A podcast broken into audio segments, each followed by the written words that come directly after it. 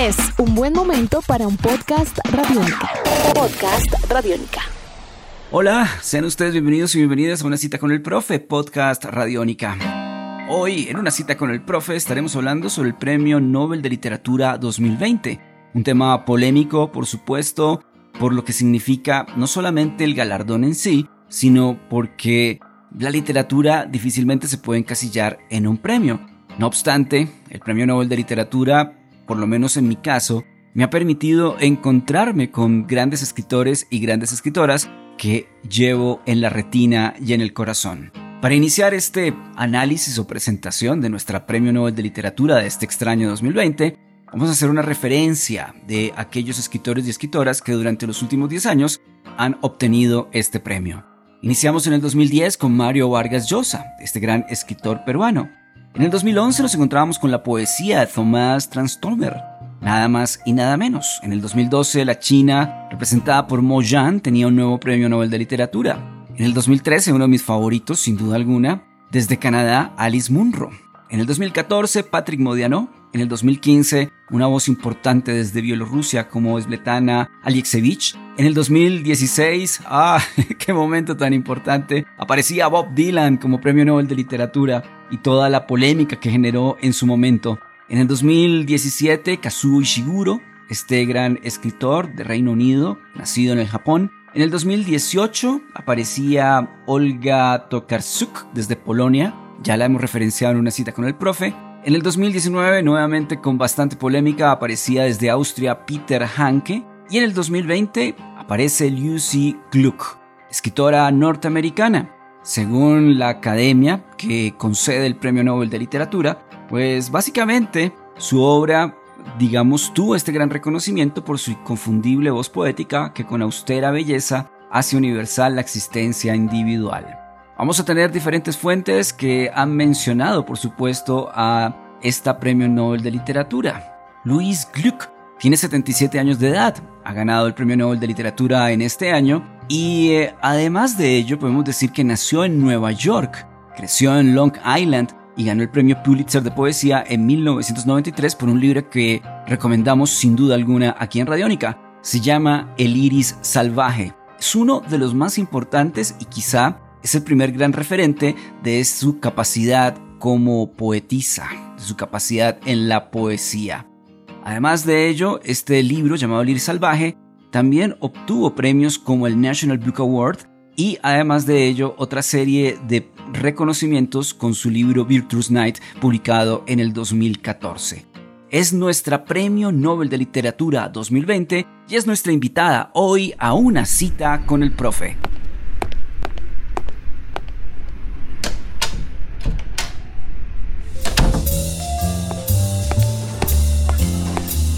En Radiónica, una cita con el profe.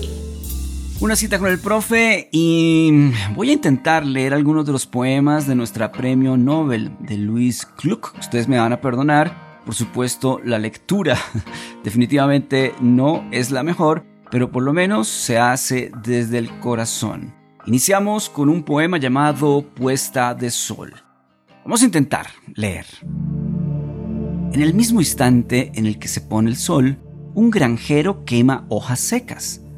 No es nada este fuego, es cosa pequeña, controlada, como una familia gobernada por un dictador.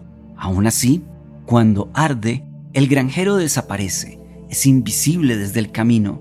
Comparados con el sol, aquí todos los fuegos son breves, cosa de aficionados. Se acaban cuando se consumen las hojas, entonces reaparece el granjero rastrillando cenizas. Pero la muerte es real, como si el sol hubiera terminado lo que vino a hacer. Hubiera hecho crecer el campo y entonces hubiera inspirado la quema de la tierra. Así que ahora puede ponerse. Podcast Radiónica. Continuamos en una cita con el profe con nuestra gran escritora de hoy, Luis Gluck, El iris salvaje, y este es uno de sus poemas más importantes. Al final del sufrimiento me esperaba una puerta. Escúchame bien, lo que llamas muerte lo recuerdo. Allá arriba, ruidos, ramas de un pino vacilante y luego nada. El débil sol temblando sobre la seca superficie. Terrible sobrevivir, coincidencia sepultada en tierra oscura. Luego, todo se acaba. Aquello que temías ser un alma y no poder hablar termina abruptamente. La tierra rígida se inclina un poco y lo que tomé por aves se hunde como flechas en bajos arbustos. Tú que no recuerdas el paso de otro mundo, te digo, podría volver a hablar. Lo que vuelve del olvido vuelve para encontrar una voz. Del centro de mi vida brotó. Sí, del centro de mi vida brotó un fresco manantial, sombras azules y profundas en celeste agua marina. Del libro El iris salvaje. El poema el iris salvaje. Podcast Radiónica. Una cita con el profe, podcast Radiónica. Hoy, sencillamente, con la referencia de nuestra nueva Premio Nobel de Literatura. Y vamos a terminar con un tercer poema de su libro llamado Praderas. Se llama La decisión de Odiseo. El gran hombre le da la espalda a la isla. Su muerte no sucederá ya en el paraíso, ni volverá a oír los laudes del paraíso entre los olivos, junto a las charcas cristalinas bajo los cipreses. Da comienzo ahora el tiempo en el que oye otra vez ese latido que es la narración del mar. Al alba, cuando su atracción es más fuerte. Lo que nos trajo hasta aquí nos sacará de aquí. Nuestra nave se mece en el agua teñida de puerto. Ahora el hechizo ha concluido.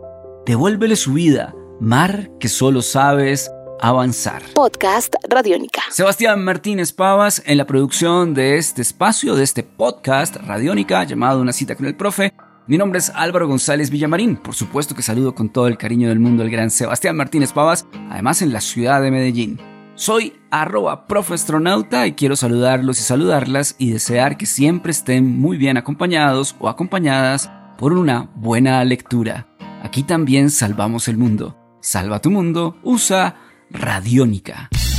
Nuestros podcasts están en radionica.rocks, en iTunes, en RTVC Play y en nuestra app Radiónica para Android y iPhone. Podcast Radiónica.